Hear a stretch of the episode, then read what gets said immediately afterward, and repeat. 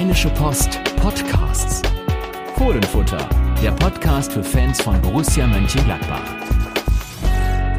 Da sind wir wieder mit dem Fohlenfutter Podcast und äh, wir können über komplett andere Sachen sprechen als in der Zeit zuvor, in der Lockdown-Zeit, denn es hat tatsächlich wieder richtigen Fußball gegeben. Fußball zum Angucken, zum Anfassen jetzt nicht für uns, aber zum Angucken. Und du, Sebastian Hochreiner, ich Carsten, war nicht vor Ort, aber du, Sebastian Hochreiner, warst vor Ort in Frankfurt. Wie war das Geisterspiel Nummer zwei für dich? Es war tatsächlich schön, so kann ich sagen. Also es war sportlich war es, glaube ich, echt ein sehr ansehnliches Spiel. Hat auch ein paar Geschichten für uns mitgebracht, zum Beispiel ja die toll verschossene Großchance von Jonas Hofmann, darüber werden wir ja gleich noch sprechen. Dann war es schön, einfach mal wieder auf Dienstreise gewesen zu sein, mal wieder was anderes gesehen zu haben als die eigenen vier Wände und die Umgebung meiner Wohnung. Ähm, und ja, generell einfach schön, dass man wieder über aktiven Fußball reden kann und nicht über kältere Geschichten, sondern man hat jetzt wieder heiße Sachen. Also es war rundum gelungen und es hat mich echt gefreut, mal wieder da zu sein, Fußball zu sehen. Und was ich auch sagen kann, ist, man gewöhnt sich einfach sehr schnell daran, dass jetzt diese Geisterspiele sind und es ist beim zweiten Mal nur noch halb so schlimm wie beim ersten Mal, das du ja auch erlebt hast am 11. März gegen Köln. Und da waren wir, glaube ich, alle, nicht nur wir beide, sondern auch die, die noch da waren, der Meinung, dass es nicht so doll. Aber jetzt, als ich im Stadion war, hat sich ehrlich gesagt gar nicht mehr so anders angefühlt, außer halt natürlich, dass die Geräuschkulisse eine andere war. Ja, die war sehr ruhig und äh, das sind ja auch die Dinge, die man tatsächlich dann am Fernseher mitbekommt. Ähm, also so ein Stadion hat ja eine unheimliche Akustik, wenn niemand drin ist. Also man hört halt wirklich sehr viel Hall. Äh, man hört jedes Wort, äh, was auf dem Platz gesprochen wird. Es gibt viele, Fußball wird viel gesprochen, das, das merkt man jetzt in dieser Zeit. Ähm, Marco Roses Anweisungen sind natürlich dann auch zu hören, ähm, was manchem Trainer vielleicht gar nicht so gefällt. Und insgesamt äh, muss ich sagen, wenn man dann das tatsächlich so wie ich am Fernseher sieht, hat man ja irgendwann den Blick auf das Spiel. Und dann ähm, fällt einem ja so die fehlende Kulisse als Bild gar nicht mehr so auf und die Lautstärke. Man konzentriert sich dann einfach auf Fußball. Und das ist ja das, was, was die Borussen auch getan haben. Das muss ich sagen, äh, von, von der ersten ja, Sekunde an. Ich meine, nach äh, wenigen Sekunden lag der Ball ja auch schon im Frankfurter Tor haben sie das gemacht und im Nachhinein auch genau das gesagt. Alles drumherum ausblenden, äh, einfach auf das Spiel konzentrieren. Und ich glaube, das ist auch ein guter Ansatz, äh, so hast du es ja auch gerade beschrieben, für die Fans. Einfach den Spaß, der auf dem Spielfeld stattfindet. Und ich finde, wenn man so mal die ganzen Spiele Revue passieren lässt, die am Wochenende gelaufen sind, inklusive der, der starken Leistung Borussias, hat Fußball einfach Spaß gemacht. Und ähm, er tut das auch, wenn keine Zuschauer im Stadion sind. Das muss man leider sagen. Was nicht heißt, dass es immer so sein soll. Natürlich gehört die Kulisse, gehört der Fan, gehört das Ganze drumherum mit zum Spiel, die ganze Folklore, aber im Moment geht es halt nicht und äh, das ist an vielen Stellen so. Wir gewöhnen uns auch daran, mit Masken durch die Gegend zu laufen. Wir gewöhnen uns an viele Dinge. Manche gewöhnen sich sogar daran, sich die Hände zu waschen. Wahnsinn. Aber Fußball ist eben so, wie er ist. Aber der Fußball selber findet ja statt und ich fand, Borussia hat da richtig viel richtig gemacht, richtig gutes Spiel hingelegt und war von der ersten Sekunde an da. Und das war, glaube ich, das, was Frankfurt am Ende relativ schnell ausgenockt hat. Ja, und ich habe, oder wir haben ja ein Interview mit Matthias Ginter, das am Samstag erscheinen wird, diese Woche.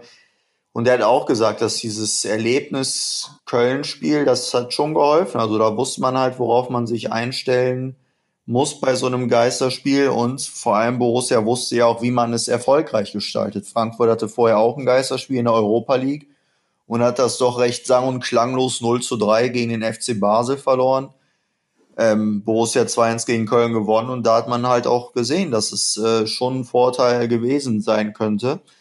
Und ja, wie du sagst, nach 36 Minuten, äh, Sekunden stand es 1-0 für Borussia, nach sieben Minuten stand es 2-0. Also da hat man, da hat Borussia echt auf jeden Fall direkt eine Duftmarke hinterlassen, ja, und danach konnte man eigentlich das Spiel recht gut runterspielen. Da hat Borussia dann gezeigt, ähm, dass es einerseits defensiv sehr gut steht, auch wenn es am Ende schon wieder nicht gelungen ist, wie glaube ich in der gesamten Rückrunde, nicht die Null zu halten, aber trotzdem hat Borussia gut hinten gestanden. Und wenn sie den Ball hatte, hat sie ihn auch gut zirkulieren lassen. Und da muss ich sagen, ähm, auch wenn ich gerade schon die Chance angesprochen habe, aber da muss man, glaube ich, ein ganz großes Lob an Jonas Hofmann äh, wenn der wirklich in jeder Situation den Kopf oben hat und äh, den richtigen Pass findet. Der ist halt auch einer, der sich nicht scheut, den Weg nach ganz hinten zu Jan Sommer zu gehen und den Pass zu spielen. Aber dann halt auch wieder, wo er dann den Ball an der eigenen 16er Kante oder 16er Eck ungefähr bekommt und abwartet, wo ist der Raum und dann gab es in der zweiten Halbzeit oft so Situationen, wo die, das ganze Zentrum offen war und wo er dann den schon riskanten Lupferpass auf Florian Neuhaus gespielt hat. Aber solche Situationen haben schon gezeigt, dass er da aktuell in einer sehr guten Form ist und ja, er hat sich nicht belohnt und diese Szene wird sicherlich auch am Fernseher sehr schön zu sehen gewesen sein. Ja, definitiv, weil äh, es liefen ja auch, also die Diskussionen um Jonas Hofmann sind ja so alt wie seine Anwesenheit in äh, Mönchengladbach, kann man fast sagen. Also er ist ein unglaublich intelligenter Spieler, finde ich. Einer, der viel Geschwindigkeit hat, der wirklich richtig äh, äh, tolle Pässe spielen kann, der ein super Gefühl auch für diese ganze Raumsituation äh, hat, die, die im modernen Fußball gefragt ist. Ähm, darum spielt er dann ja auch. Er macht, er hat bei Dieter Hecking gespielt, er spielt jetzt auch bei, bei ähm, Marco Rose, war ja zunächst erstmal auch verletzt und seit er wieder da ist, merkt man das auch dem Borussenspiel an, genau wie, wie die Anwesenheit von Lars Stindl, der ja später dann auch noch reinkam. Also äh, Jonas Hofmann ist einfach ein richtig guter Kicker, muss ich sagen. Und dann ist es wirklich schade, dass er solche Dinger da drin hat. Er hat ja schon oft Riesenchancen gehabt, hat äh, in dieser Saison ja auch schon ein paar Tore geschossen, beispielsweise in Leipzig. Und dann denkt man so, mach ihn doch einfach rein. Ich kann das verstehen, dass er nicht querlegt auf die mitgelaufenen Kollegen da, dass das ihn rein, er ist halt Stürmer, da musst du abschließen und jeder andere Stürmer würde auch sagen, ja klar muss er da schießen. Aber er sollte halt nicht Herrn Hinteregger auf der Linie treffen.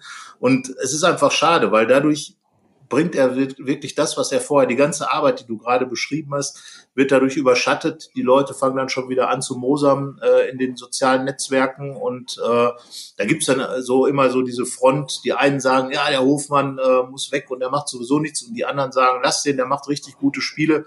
Du hast es ja zwischendurch auch mal rausgearbeitet. Er ist ja oft auch der, der den Pass vor dem letzten Pass spielt. Also einer, der, der einfach Situationen einleitet, der aufbaut der unheimlich lange Wege macht. Und ich glaube, ähm, das ist ein ganz wichtiger Spieler inzwischen geworden, auch für Marco Rose, der einfach diesen Step von dem Marco Rose Fußball richtig mit Kämpfen und Fighten und Laufen hin noch mehr Fußball reinzubringen. Und diese Ballzirkulation, wir haben ja vorher gesprochen, wie wird denn das Spiel werden?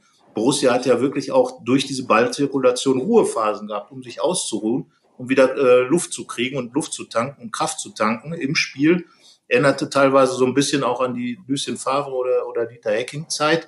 Ähm, es gab dann aber gleich auch wieder diese, diese Attacke-Aktion, das Pressing, auch von Jonas Hofmann aufgelöst. Und ähm, er kann halt in beide Richtungen und das macht ihn dann wertvoll. Und insgesamt haben die Gladbacher einfach einen extrem ausgeruhten Eindruck gemacht. Und das ist, glaube ich, dann das gewesen, was Frankfurt völlig überrascht hat.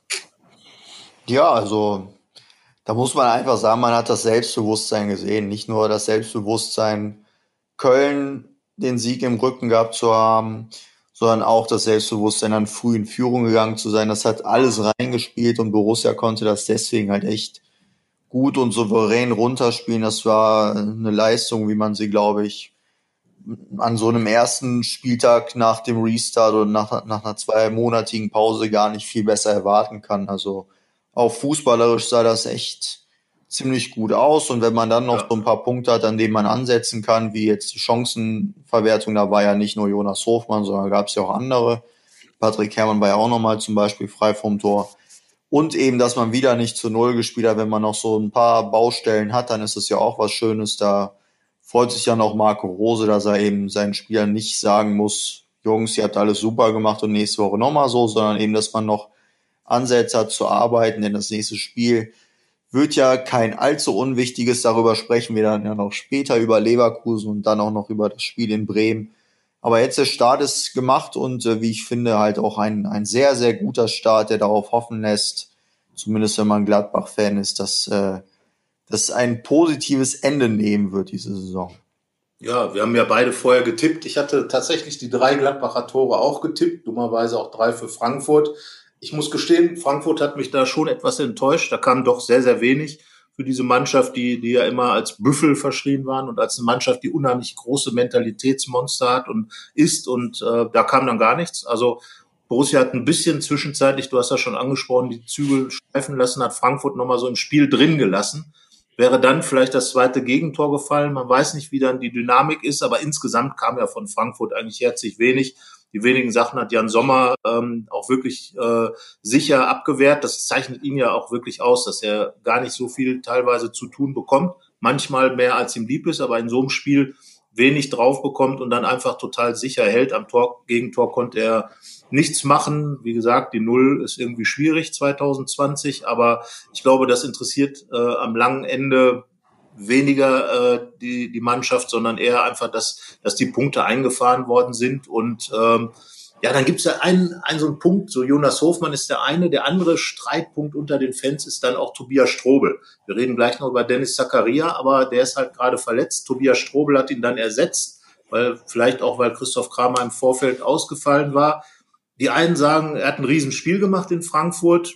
Du hast ihn äh, etwas zurückhaltender bewertet. Ähm, ich fand, er ist immer jemand, der äh, in dem Spiel auch, der halt Ruhe ausstrahlt, der, der auch mal einen äh, längeren Pass spielen kann, der natürlich seine Routine walten lässt und dem vielleicht jetzt auch gerade die etwas reduzierte Geschwindigkeit des Fußballs in dieser Zeit entgegenkommt, weil er eben nicht der ganz große Speeder ist. Aber ähm, ja, es ist jemand, an dem sich auch die Geister total scheiden, an Tobias Strobel.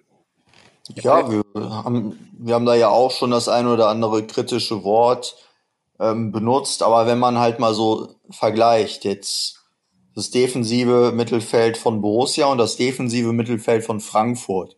Da merkt man, dass wir einfach auf sehr hohem Niveau meckern. Also wenn man jetzt Tobias Strobel dann mit Ilsanker zum Beispiel vergleicht, puh, das ist halt so irgendwie Feingeist gegen Holzfäller. Also Stefan Ilsanker, ich meine, Stefan heißt du mit Vornamen, das macht halt echt keinen Spaß, dazu zu sehen.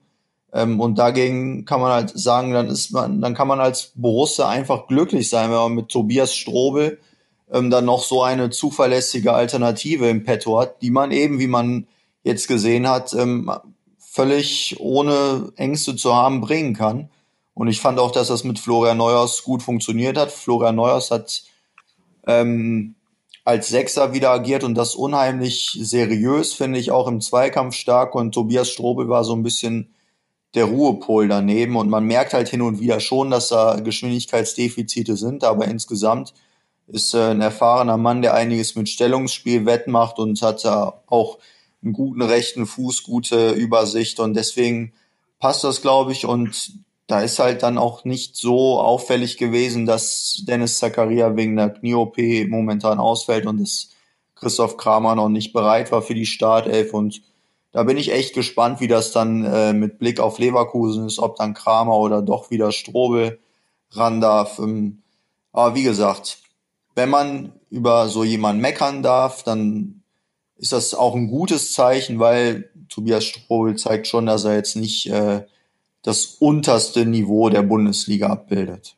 Ja, man muss einfach sagen, dass, dass er wahrscheinlich im Gro der Bundesliga-Vereine äh, einfach auch viel spielen würde und in Gladbach einfach nicht spielt, weil ein so überragender Mann, und, und das kann man ja gar nicht anders sagen, wie Dennis Zakaria da ist, äh, der, wie gesagt, gerade nach seiner Knie-OP, man hat jetzt die ersten Bilder im, äh, in den sozialen Netzwerken gesehen, dass er schon wieder im Borussia Park aufgetaucht ist mit Gehhilfen, wie es so schön heißt, ne, oder äh, ganz normal halt an Krücken, geht er gerade und äh, ist auf dem Weg zurück. Ähm, man hofft natürlich, dass er auch wieder spielen kann.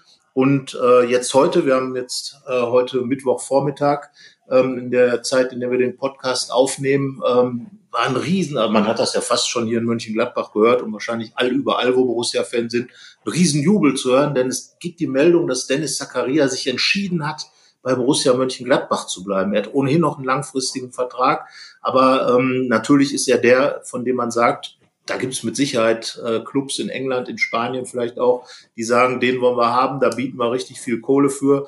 Und ähm, diese Kohle würde dann möglicherweise dazu führen, dass äh, Max Eberl, der Manager, dann schwach wird und sagt, okay, da können wir nicht anders, die 50, 60, 70 Millionen, die dann auf dem Tisch liegen, dafür müssen wir dann unseren Top-Mann aus dem Mittelfeld verkaufen. Und jetzt hat er gesagt, ich bleibe da. Das ist ja überragend. Allerdings auch verwunderlich, in einer Situation wie jetzt so etwas zu sagen, oder? Ja, deswegen, so hört man ja, ist es auch gar nicht so gewesen, dass Zakaria sich da jetzt entschieden hat, wenn man einfach mal auf die Situation schaut, dann kann man sich auch nichts anderes vorstellen, als dass es da aktuell nichts Neues gibt. Es hat sich sportlich bisher nichts geändert. Borussia weiß noch immer nicht und Zakaria dementsprechend auch nicht, wo die Reise für die nächste Saison hingeht. Natürlich sieht's gut aus, was die Champions League angeht. Aber Europa ist fast sicher. Bitte? Europa ist fast sicher. Ja, Europa ist sicher, aber Europa League wird ja nicht der Anspruch sein für Zakaria. Eben. Das soll schon die Champions League sein und da ist nach wie vor alles offen mit einer Niederlage gegen Leverkusen. Wäre man ja dann Fünfter, sofern Leipzig auch noch gewinnt. Ähm, deswegen, das ist alles noch lang nicht in trockenen Tüchern und auch wenn man dann so auf andere Vereine schaut, die Corona-Krise ist nach wie vor noch nicht vorbei. Das Ausmaß der Verluste ist noch nicht klar.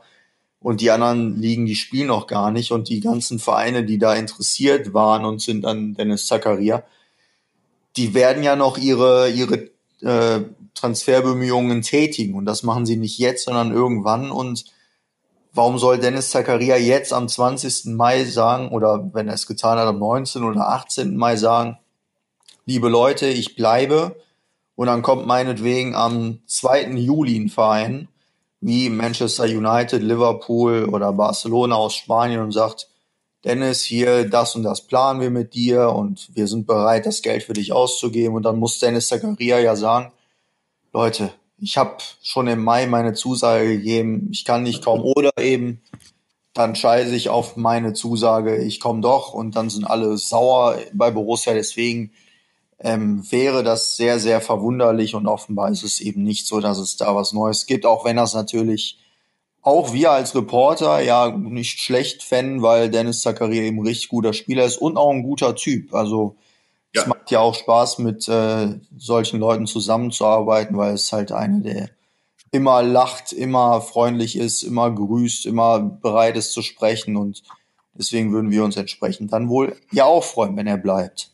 Tja, guten Fußball sehen wir ja auch gerne und man darf ja auch nicht vergessen, wenn dann so ein Angebot kommen würde, von dem wir gerade gesprochen haben, dann kann ja auch Max Eberl nicht einfach die Augen zumachen und sagen, nein, das machen wir auf gar keinen Fall, weil wenn dann wirklich solche mega Monstersummen auf dem Tisch liegen, dann muss sich natürlich auch Borussia Mönchengladbach das zwar einigermaßen okay durch die Corona-Krise kommen wird, aber trotzdem große Verluste hat. Ich meine, wir reden nichtsdestotrotz jetzt schon von 10 bis 13 Millionen Euro Minus. Und da kann man auch nicht einfach irgendwelche Riesenangebote, sofern sie kommen, wie gesagt, niemand weiß, wie entwickelt sich der Transfermarkt. Gibt es überhaupt irgendwelche Mega-Angebote im, äh, im Sommer?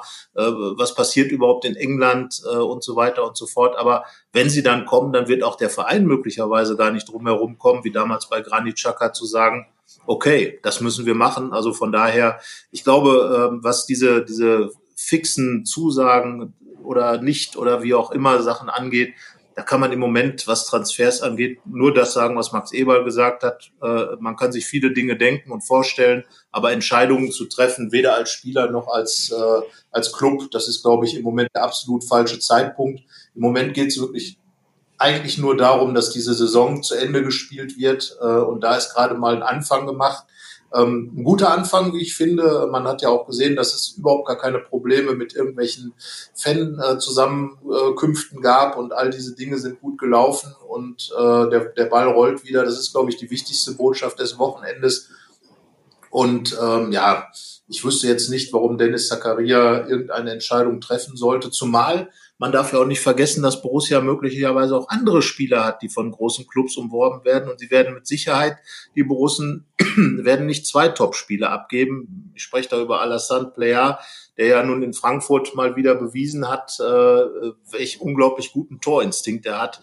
Ähm, die Situation klasse herausgespielt ähm, äh, von, von Jonas Hofmann mit dem Pass von hinten raus äh, und er hat den Ball dann auch wirklich schön platziert im, im Auto oder im Fallen sogar. Also das waren richtige Torjägerqualitäten und äh, klar gucken andere Leute auch drauf und auch da ist England offenbar sehr interessiert und dass äh, Alassane Plea mit Sicherheit auch äh, Bock darauf hätte, in England zu spielen oder eben äh, bei anderen Top-Clubs ähm, in, in großen Ligen. Da äh, ist, glaube ich, auch äh, schon oft genug drüber gesprochen worden. Also Ne, und, und wenn dieser Transfer stattfindet, dann wäre vielleicht Dennis Zakaria, der ja keine Ausstiegsklausel hat, ähm, dann auch äh, der, wo man als Gladbach vielleicht sagt, nö, den lassen wir nicht gehen, auch wenn er gehen wollte. Also das ist dann die Alternative. Und wie gesagt, Plea haben wir auch schon drüber gesprochen, ist ja schon jemand, wo man sich vorstellen könnte, dass er vielleicht auch weiterziehen will demnächst irgendwann mal. Ja, und vielleicht halt auch derjenige, bei dem Borussia am ehesten sagt, ähm, dass wir da die Tür nicht allzu stark zuhauen, weil er eben derjenige von den begehrten Spielern ist, der schon mit relativ großem Abstand sogar der älteste ist, zumindest wenn man in die Offensive guckt. Das sind ja alle so 22, 23 und er jetzt äh, mit 27 Jahren schon im besten Fußballeralter. Halt in einer Zeit, wo man nicht mehr die ganz großen Sprünge macht und vor allem auch nicht mehr die großen Marktwertsprünge.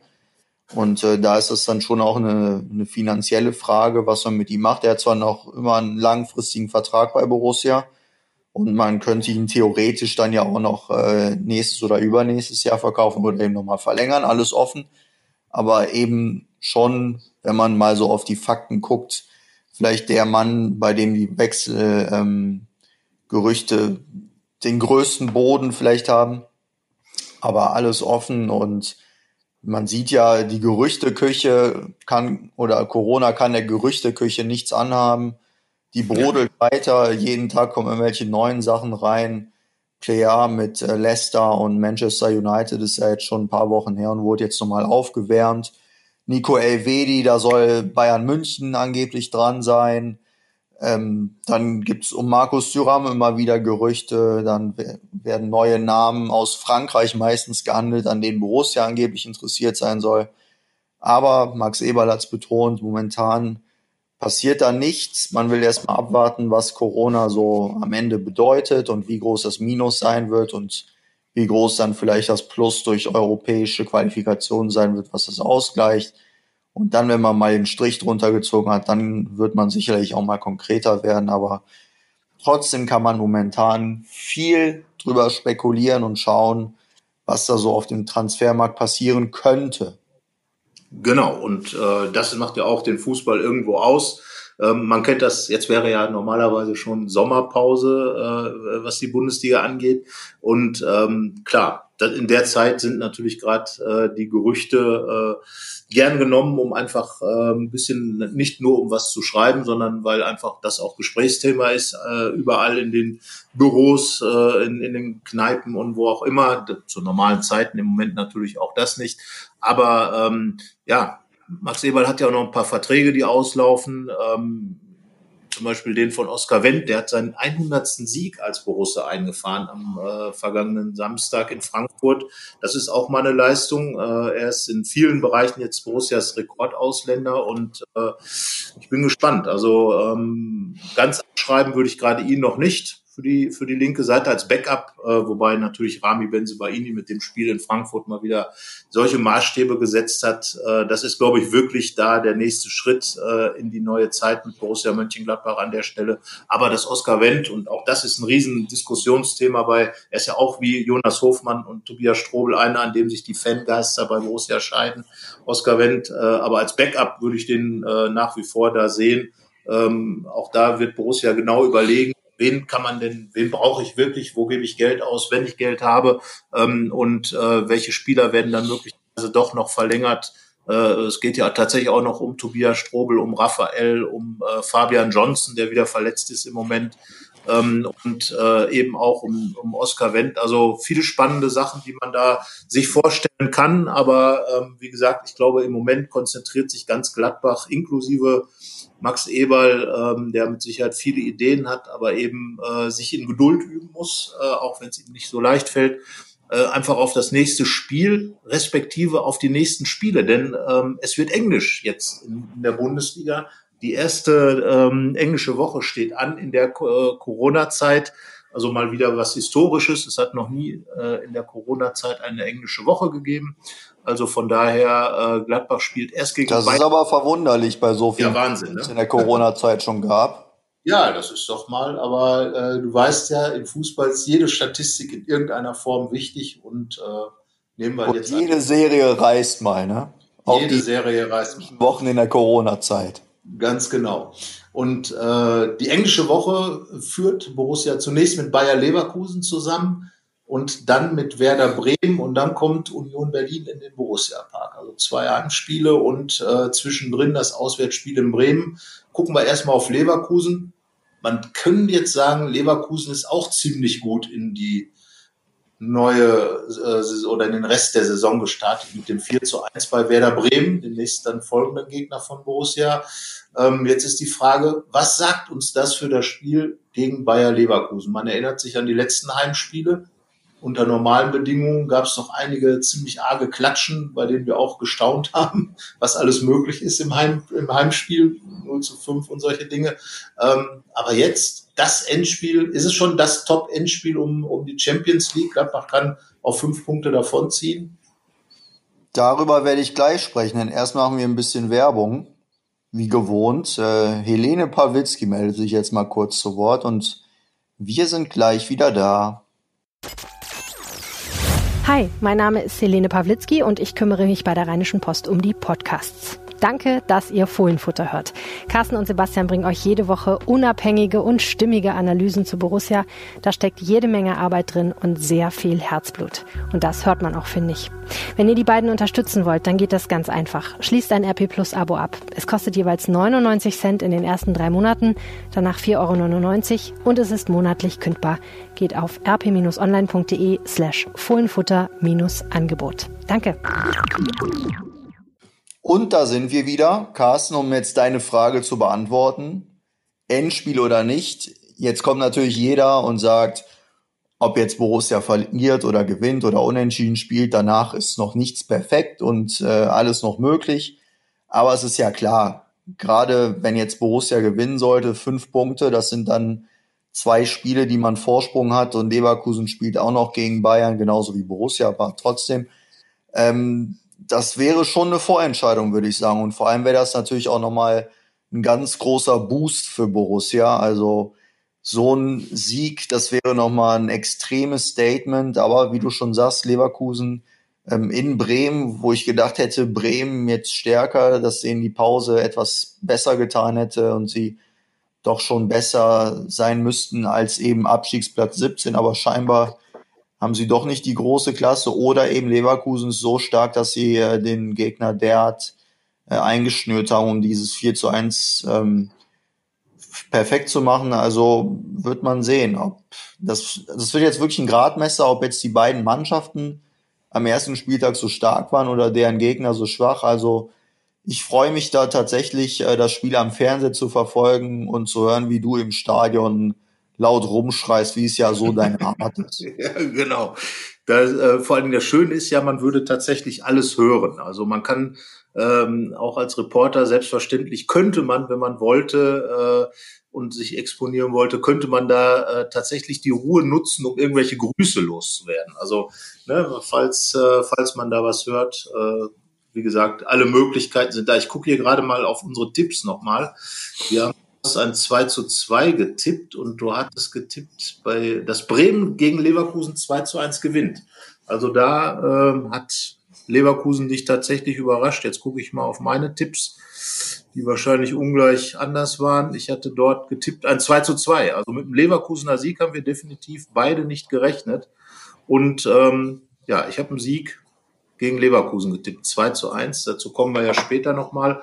Also ähm, ich glaube auch, das wird wirklich eine Art Endspiel sein, wo Borussia schon äh, aus Sicht Borussia schon eine Menge passieren kann. Sollte jetzt Leverkusen vorbeiziehen, dann wäre es doch äh, absolut noch einholbar für Gladbach, weil Leverkusen ja auch ein, wie wir schon festgestellt haben, etwas komplizierteres äh, Restprogramm dann hat. Aber äh, dieses Heimspiel zu gewinnen, ähm, glaube ich, das ist das, was, was Marco Rose seinen Jungs äh, seit dem Dienstag, seit wieder trainiert wird, da einhämmern wird, äh, zu sagen, Leute, das ist unsere Riesenchance, den ganz, ganz großen Schritt in Richtung Champions League zu machen. Und äh, die Borussen haben ja auch gesehen, was, was wirklich auch nach oben noch geht. Sie haben gleich am ersten Spieltag nach der Pause äh, Leipzig überholt. Leipzig nur eins zu eins zu Hause gegen Freiburg. Also auch da muss man erstmal reinkommen. Wir erinnern uns an die vergangene Saison, als Julian Nagelsmann mit Hoffenheim auch am Ende noch äh, alles verspielt hat, was Europa anging. Statt Champions League gab es dann nur den Song, also gar nichts. Und ähm, ja, das äh, äh, muss man jetzt schauen, ob Leipzig tatsächlich auch noch strauchelt und ähm, am Ende vielleicht Leverkusen und Gladbach sogar beide dann in die Champions League einziehen. Wir haben ja bei unseren Tipps eher so drauf geguckt, dass es ein Finale oder ein, ein großes Rennen zwischen den beiden rheinischen Rivalen gibt, aber mal sehen, was sich dann Leipzig noch so einfallen lässt. Aber für den Moment hat sich erstmal gezeigt, dass Gladbach ähm, nach oben hin auch noch gucken kann. Und genau das wird Rose, glaube ich, auch seinen Spielern sagen. Es geht nicht um Platz fünf, sondern es geht vielleicht darum, möglichst weit noch nach oben zu kommen. Und wenn man nach oben kommt, wird man eher keine Probleme kriegen. Das heißt, gewinnst du gegen Leverkusen, dann kannst du wirklich auf andere Dinge schauen. Äh, Dortmund spielt noch gegen Bayern.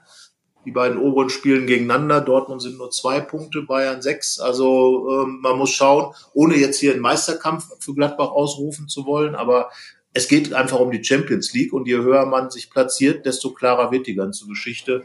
Aber ich kann jetzt überhaupt nicht einschätzen, wie Bayer Leverkusen, welchen Wert dieser Sieg von Leverkusen in Bremen hat. Und nochmal auch darauf hingewiesen, Frankfurt war jetzt auch nicht besonders äh, äh überragend an dem Samstag. Die Frage ist ja immer, wie stark ist der Gegner, was man selber auch zulässt als Borussia, als Bayer. Ich glaube, und jetzt sage ich ein Lieblingswort von dir, es wird ein Spektakel werden zwischen den Och beiden. nee, jetzt hör doch auf. ja, vor allem das Lustige ist ja, wenn wir über Spektakel reden. Nee, wenn du über Spektakel redest. Ja, wenn, wenn das Wort Spektakel in irgendeiner Form bei uns erwähnt wird. Wir haben es tatsächlich mal beide in den Mund genommen. Das war vor einem Spiel in Hoffenheim, äh, wo es ja oft schon spektakuläre Spiele gegeben hat. Und ähm, damit sind ja oft Spiele mit vielen Toren gemeint. Gladbach-Leverkusen war immer schon ein Spiel mit der Tendenz erstens zu viel, zweitens auch zu unentschieden. Ähm, von daher mal schauen. Wie gesagt, du hast unentschieden getippt, also ist mit Sicherheit nicht der schlechteste Ansatz. Aber ich glaube, dass beide Mannschaften versuchen werden, offensiv zu spielen. Glaube aber, dass Borussia defensiv das bessere Konzept hat als Leverkusen und deswegen im Vorteil ist. Möglich, ja. Zu deinen Ausführungen gerade noch, es ist jetzt natürlich ganz wichtig für Borussia, dass man eben nicht in so einen Verwaltungsmodus kommt, deswegen auch nicht der Blick nach hinten. Das hat man ja zumindest das Gefühl gehabt, dass es in der vergangenen Saison so ein bisschen war, dass man irgendwie darauf erpicht war, irgendwie diesen vierten Platz zu retten und man dann gar nicht mehr so sehr auf, auf Angriff geschaltet hat. Und das ist ja jetzt irgendwie ein ganz anderer Eindruck, der entsteht. Eben, dass äh, die Borussen da immer in jedem Spiel, dass sie das angehen, als dass sie es gewinnen wollen und tatsächlich gar nicht so äh, im Sinn haben, jetzt diesen vierten oder dritten Platz verteidigen zu wollen, sondern eben das erreichen zu wollen, was möglich ist. Und momentan muss man eher sagen, Meisterschaft ist natürlich eher unrealistisch, gerade wenn man äh, sieht, wie selten Bayern verliert. Aber möglich ist es, wenn Bayern jetzt in Dortmund verlieren sollte und dann Gladbach in München gewinnen sollte, dann ist man punktgleich. Also theoretisch ist es natürlich möglich, auch wenn äh, das sehr unwahrscheinlich ist. Aber einfach nur äh, der Blick auf die Spiele, der Blick, dass man gewinnen will, das ist, glaube ich, unheimlich wichtig jetzt. Und verschafft einem, glaube ich, auch ein ganz gutes Gefühl, dass es am Ende mit der Champions League klappen kann. Und wie wir schon sagen, Leverkusen ist dann ein unheimlich wichtiges Spiel und aber irgendwie ist Leverkusen ja ein bisschen mehr Wundertüte als Gladbach. Und das ist auch der Grund dafür, dass Gladbach eben aktuell Dritter ist und Leverkusen Fünfter, weil eben Leverkusen dann immer wieder so Klopper drin hat und man denkt, ja, jetzt haben sie sich wieder gefangen, jetzt starten sie eine Serie und dann kommt am nächsten Spieltag irgendwie wieder 0 zu 1 gegen Freiburg oder ich weiß nicht gegen wen. Und vielleicht haben sie dann ja auch einen schlechten Tag gegen Borussia am, am Samstag oder eben Borussia einen so guten Tag, dass sie Leverkusen schlagen. Das war ja auch im Hinspiel so. Und da wird sich Gladbach sicherlich noch an einiges erinnern, was gut gegen Leverkusen funktioniert. Ja, das glaube ich auch. Und ähm, du hast ja auch schon ähm, angedeutet in, in deiner Geschichte über Matthias Ginter als Quarterback, dass das Leverkusen einfach hintenrum gerade auf den Flügeln einige Räume anbietet und äh, wie wir ja auch äh, festgestellt haben, gibt es nicht nur Jonas Hofmann, sondern auch andere Spieler, Markus Thuram zum Beispiel, der wunderbar irgendwelche Freiräume äh, nutzen kann oder auch Rami Benzebaini, wenn er nach, vor, nach vorn geht.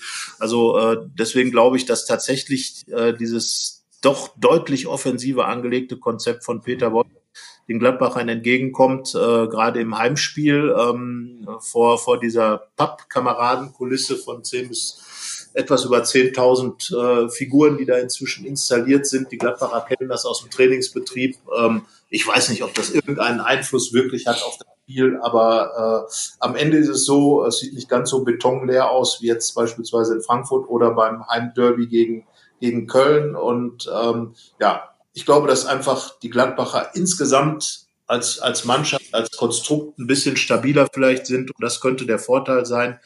Und äh, die Frage ist jetzt, äh, bevor wir dann auf das nächste Spiel schauen, äh, Bremen nämlich, wie spielt denn Marco Rose, beziehungsweise wie lässt Marco Rose denn spielen? Wir waren ja mit unserer Ausstellung beim letzten Mal für unsere Verhältnisse und äh, noch nicht wissend, wie die Lage bei Christoph Kramer und Lars Stindl ist, weil wir das vor der Pressekonferenz, äh, als Marco Rose dann gesagt hat, dass beide zwischendurch gefehlt haben, aufgenommen hatten den Podcast. Ähm, ja, da lagen wir nicht so schlecht. Borel Embolo äh, hat dann noch auf der 10 gespielt, aber ähm, ja, mal gucken, was kommt jetzt? Ähm, Beispiel, spielt Wendt jetzt plötzlich wieder? Oder ich, ich kann meine Meinung sehr kurz machen. Ich glaube, es wird genauso bleiben. Ich glaube es auch. Ich glaube es auch, weil einfach die Mannschaft komplett überzeugt hat äh, von Beginn an und äh, deswegen glaube ich auch, hat sie sich einfach diese, diese Startelf verdient. Brell Embolo, äh, kurz angesprochen, ist einfach in diesen Spielen, äh, wo es auch auf Mentalität ankommt, ein Typ. Da klappt nicht alles, was er macht, aber er ist halt extrem motiviert, extrem äh, äh, angesagt, äh, äh etwas zu bewegen. Ähm, die Frage ist halt, äh, ob, ob einer der Spieler, ob Jonas Hofmann durch, durch den, die vielen Meter, die er gemacht hat, äh, 12,4 Kilometer gelaufen, vielleicht äh, eher mal eine Pause braucht und Patrick Herrmann vielleicht auf dem Flügel da eine Chance bekommt. Aber ich glaube auch, äh, die Mannschaft bleibt, wie sie ist. Machen wir es kurz. Müssen wir sie aufzählen oder äh, wissen alle Leute? Also Jan Sommer. Ich glaube, das äh, geht so. Das ja, das geht so. Wollen wir nicht so viel wir, Zeit verlieren. Also ich glaube, dass äh, jetzt ist es halt wichtig, wir haben über die Wichtigkeit des Spiels gesprochen. Nochmal volle Kapelle, noch ist nicht die Zeit taktieren, nachdem man die Woche Pause hatte. Ähm, das kommt jetzt noch früh genug in der englischen Woche. Sicherlich wird das dann nicht die Startelf sein können gegen Bremen. Ähm, aber jetzt sind, glaube ich, nochmal so viele Kräfte gesammelt in den vergangenen Tagen, dass man sagen kann, wir bringen jetzt die Top 11 und äh, mir würde da kaum was einfallen, was man da jetzt ändern müsste. Man kann natürlich überlegen, was mit Christoph Kramer ist oder was mit Lars Stindl ist, aber ich glaube, das hat gut funktioniert in Frankfurt und die elf Spieler haben es auch verdient, dass man da nochmal das Vertrauen in sie setzt. Genau, zumal äh, das ist ja auch etwas, äh, was, was wir in dieser Woche thematisiert haben in, in unseren Geschichten, zumal ja Marco Rose einfach auch einen breiten Kader hat und er kann dann beim Spiel in Bremen, da wird es mit Sicherheit eine andere Ausstellung geben, da könnte ich mir beispielsweise dann auch Lars Stindl in der Startelf vorstellen, auch Christoph Kramer, ähm, um, um das mal von hinten aufzuzäumen. Ähm, und äh, ja, Bremen wird natürlich schwierig, jetzt schon darüber zu reden, aber Gladbach geht definitiv als großer, großer Favorit in dieses Spiel rein. Ähm, und äh, 2015 äh, wurde in Bremen mit einem 2 zu 0 Sieg äh, der bisher einzige direkte Einzug in die Champions League klargemacht. Jetzt kann dort so das Spiel gegen Leverkusen positiv gestaltet wird, natürlich wieder was Großes passieren. Und ähm, ja, Bremen machte jetzt wirklich nicht den Eindruck, als wenn da jetzt wirklich viel passiert wäre in Sachen äh, neue Mentalität für den Abstiegskampf und so. Also das, was im, im Fernsehen zu sehen war, ähm, auf dem Bildschirm zu sehen war, ähm, das sah schon, ja, weiß ich nicht, also schon ein bisschen blutleer aus, fand ich, oder? Ja, es waren ja vor allem recht einfache Gegentore, die sie bekommen. Ja. Also Leverkusen hatte es da nicht allzu schwer, wenn man zum Beispiel mal das 2-0 nee, das 2-1 war es ja gesehen hat, äh, Freischuss aus dem Halbfeld und wie frei dann Kai Havertz in das leere Tor geköpft hat. Also ich sag ja, ich habe einiges erwartet von Bremen, bin ja auch ähm, ehemaliger Bremer sozusagen, war ja früher Mitglied des Vereins bis die große Zeit von Robin Dutt und äh, wie ist der andere nochmal, Aichin gekommen ist, da habe ich dann gesagt, das kann ich jetzt nicht mehr unterstützen.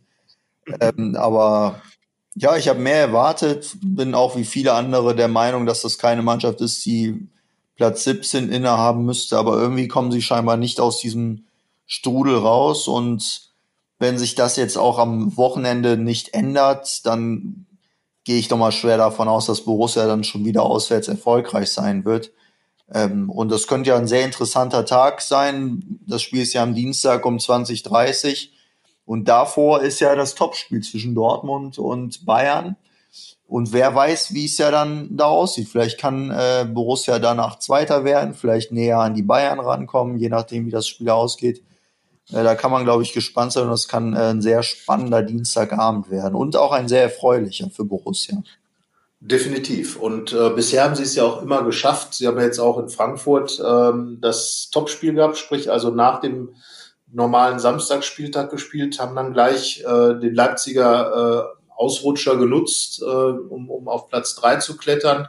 Und ähm, ja, sie haben sich ganz einfach dahingestellt, äh, haben ihren Job gemacht und ich wüsste jetzt auch nicht, wie gesagt, man muss immer gucken, was gegen Leverkusen passiert. Ich, Im Moment muss man einfach auch sagen, dass, dass jedes Spiel irgendwie die Situation wieder ändert. Aber was wirklich in Bremen mich wirklich sehr wundert, ist, äh, dass auch der Florian Kofeld äh, irgendwie gar kein Mittel findet, die Mannschaft so einzustellen, dass man das Gefühl hat, dass sie jetzt Abstieg versucht zu bekämpfen, diese Gefahr, also dagegen richtig sich reinzuhängen. Da wird immer noch Fußball gespielt, was ja auch eigentlich ein guter Ansatz ist, was ja positiv ist, aber wenn das halt keinen Effekt hat.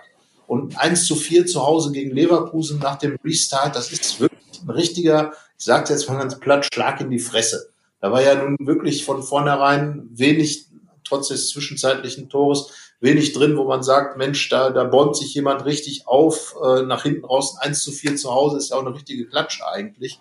Also, ähm, ja, keine Ahnung. Also als Werder-Fan würde ich mir jetzt schon ganz schöne Gedanken machen, äh, was da noch bei rauskommen soll äh, bei der ganzen Geschichte. Und ähm, Bremen ist ja nun immer durchweg ein sympathischer Verein. Es wäre einfach total schade, wenn, wenn die aus der Bundesliga äh, verschwinden würden, die Bremer. Und ähm, da kann man nur hoffen, dass sie, äh, natürlich nicht, wenn es gerade gegen Gladbach geht, aber dass die generell irgendwo noch den Dreh kriegen. Aber ich mache mir da schon meine Gedanken, ob das dann hinkommt und äh, ob der Florian Kofeld ähm, das wirklich auf die Reihe bekommt. Ähm, weil ich weiß gar nicht, ob er so richtig den Abstiegskampf auch als Trainer so richtig denkt. Ich habe keine Ahnung. Also von außen gesehen sieht das immer noch sehr, ähm, sagen wir mal, alles vielleicht zu entspannt aus, oder? Tja, momentan macht irgendwie da tatsächlich wenig Hoffnung und dem Trainer wird halt immer wieder schon seit Wochen das Vertrauen ausgesprochen. Aber man muss, man muss manchmal eben dann auch sehen, dass Situationen besondere Maßnahmen erfordern und es macht ja gerade nicht den Anschein, als wenn Bremen mit Florian Kofeld noch den Turnaround schaffen kann. Aber das ist ja nur der Blick aus der Ferne. Ja. Es ist halt der Frage, wenn wir in die Ferne auf dieses Blick spielen äh, machen, wollen wir dann äh, Aufstellungsorakel spielen? Puh, also wir haben ja schon Ansätze gemacht, äh, gemacht. Also ich glaube, dass sich generell in der, in der Viererkette, solange die Kraft reicht, und da glaube ich, dass das auch, äh, ja, was soll sich ändern? Toni Janschke wäre zum Beispiel eine Option für die, also Jan Sommer im Tor, glaube ich, über den müssen wir glaube ich, zu keiner Zeit reden oder glaubst du, dass da irgendwann Kraftprobleme entstehen? Das geht kräftemäßig als Torwart, ja. denke ich mal. Also äh, bei ihm ist nur wichtig, äh, spielt er wieder ganz in weiß oder spielt er in lila, schwarz, grün oder wie auch immer. Also Jan Sommer spielt immer. Ähm, Stefan Leiner, glaube ich, ist auch einer, der, glaube ich, äh, in, in der Saison auch 600 Spiele machen könnte, oder? Zumindest macht es den Anschein, ja. Ich glaube auch, dass äh, Stefan Leiner da sehr wenig diskutabel ist und auch sein muss. Ich glaube, dass er das kräftemäßig hinbekommt. Ich glaube aber tatsächlich, dass Borussia dann mit einer Dreierkette spielen wird. Das könnte in Bremen eine gute äh, Sache sein, weil Bremen im Mittelfeld relativ spielstark ist, Mittelfeldverdichtung und natürlich Bremen auch klassisch über die Flügel anfällig. Äh, Glaube ich auch, wäre eine gute Option und dann wäre natürlich Toni Janschke der Mann, der da reinkommt wahrscheinlich. Genau, Toni Janschke, Ginter Elvedi, und ja. links, also zumindest wenn man jetzt mal so die bisherige Saison betrachtet, dann war es eigentlich immer so, dass wenn viele Spiele waren, dass dann Rami Benzebaini einer derjenigen war, der relativ schnell eine Pause brauchte. Also ja. er war ja auch jetzt einer derjenigen, der äh, von Krämpfen geplagt war in Frankfurt ja. und der ist nicht, also er hat viele, viele Vorteile, aber ich glaube in Sachen Ausdauer ist er nicht die Nummer eins bei Borussia. Und da glaube ich, dass dann auch die offensivere Position mit der Dreierkette im Rücken Oskar Wenz ganz gut liegt und er dann praktisch in dieser Dreier-Fünfer-Kette dann den linken Part übernehmen wird. Ja, also das macht Sinn, zumal Oskar Wendt, ähm, ich muss das immer wieder mal betonen, viele sehen ihn sehr, sehr negativ. Er ist natürlich defensiv manchmal ein bisschen anfälliger, aber ähm, nach wie vor ähm, ist er ein sehr zuverlässiger Spieler und äh, macht auch seinen Job und hat auch schon einige Dinge gut, hat auch schon ähm, zum Beispiel im Hinspiel gegen Leverkusen. Genau so ist es. Da hat er nämlich ein Tor geschossen. So, und äh, deswegen, also Oskar Wendt sehe ich genauso, dass in Bremen vielleicht äh, seine, seine Startelf-Chance schon kommt. Manche vermuten ja auch schon, dass Rami Benzibaini Tor geschossen, Tor vorbereitet, Riesenspiel gemacht, zum Dank wieder auf die Bank muss. Du hast es gesagt, es wurde oft gewechselt an der Position, ähm, gegen Leverkusen schon, aber ich glaube auch, ähm, gegen Bremen wird es dann Oskar Wendt übernehmen dürfen. Und äh, ja, wie gesagt, da könnte ich mir dann auch spätestens Christoph Kramer im zentralen Mittelfeld vorstellen, mit Florian Neuhaus dann. Ja, oder mit Laszlo Benisch. Das sieht dann, ist natürlich dann so ein bisschen die Frage, was ist mit den Kräften? Glaube tatsächlich, Laszlo Benisch wird dann neben Kramer spielen, dass schon mehr rotiert wird ähm, und auch Florian Neuhaus dann mal eine Pause bekommt. Ja, also er hat, äh, er hat ja in Frankfurt, du hast schon gesagt, sehr seriös gespielt. Das bedeutet ja immer, dass man nicht die ganz exponierten Momente hat, aber dass man einfach einen guten Job macht. Und manchmal braucht man einfach Spieler, die gar nicht so äh, nach vorne drängen, sondern einfach auch ihre, ihre Rolle gut spielen für die Mannschaft. Äh, Florian Norris immer ein paar gute Ideen eingebracht. Ähm, ich glaube, mit Kramer, äh, die beiden ergänzen sich äh, wirklich richtig gut. Ähm, und Laszlo Benesch, ähm, ja, mal schauen. Er ist jetzt wieder reingekommen, hat die ersten Minuten gehabt. Ich weiß, kann das nicht ganz so einschätzen, wie so sein Standing im Moment ist. Er ist irgendwie komplett nach einer, fanden wir ja auch guten Hinrunde komplett verschwunden und ob er dann, ja, ob er dann möglicherweise, ähm, man kann sich ja den Neuhaus auch auf der 10 zum Beispiel vorstellen. Das ist, das ist ja auch eine Variante.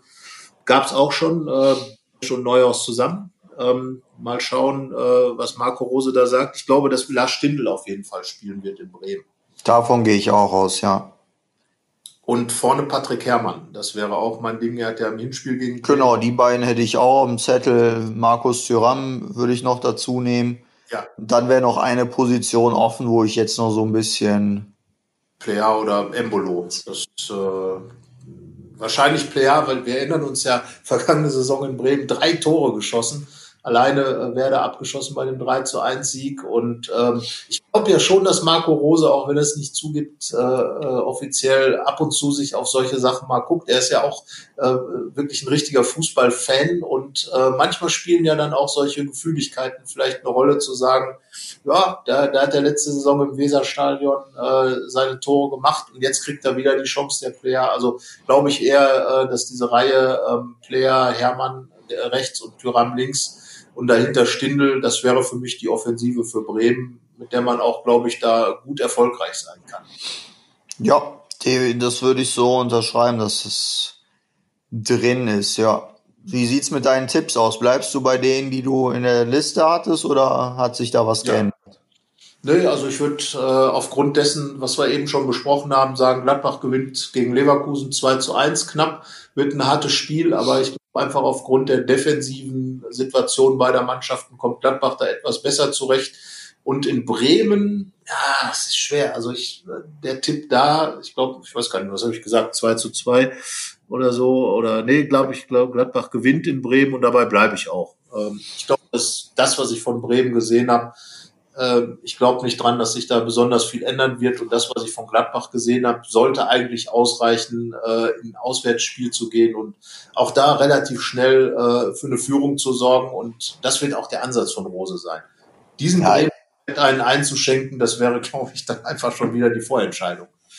Ja, ich würde bei meinem 2-2 gegen Leverkusen erstmal bleiben, aber in Bremen, da hatte ich 1-1 getippt, das würde ich schon ändern und sagt da äh, 2-0 für die Borussia.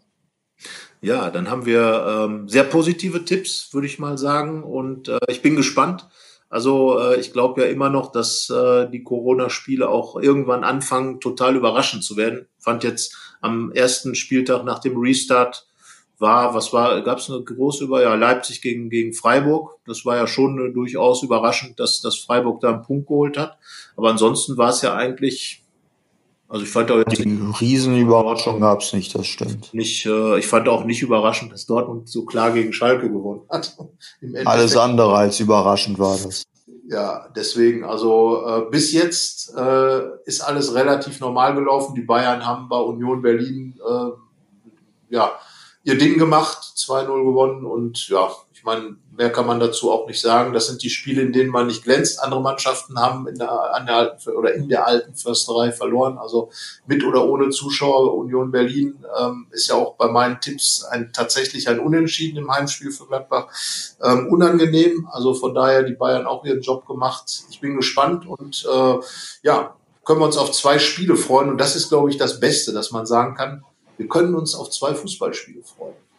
Genau. Und nach diesen zwei Spielen melden wir uns dann ja auch wieder mit einem Podcast, versuchen wir dann direkt Mittwoch mit den neuen Eindrücken hier uns wieder virtuell zu treffen und euch dann zu erzählen, wie wir die Spiele erlebt haben. Und genau. würde ich sagen, dass wir uns da viel Spaß wünschen für das Wochenende und die englische Woche dann. Genau, das tun wir und äh, wir bleiben am Ball. Äh, ihr schreibt uns, wenn ihr Anregungen oder Meinungen habt Selbstverständlich äh, dürft ihr auch eure Aufstellungen reinposten und ähm, an die bekannten Adressen. Und wir sagen jetzt äh, sportverbundenes Vergnügen. Genau das und die Adresse nochmal fohlenfutter.rp-online. Viel Spaß nochmal beim Fußball am Wochenende und bis nächste Woche dann. Bis nächste Woche. Ciao. Mehr bei uns im Netz www.rp-online.de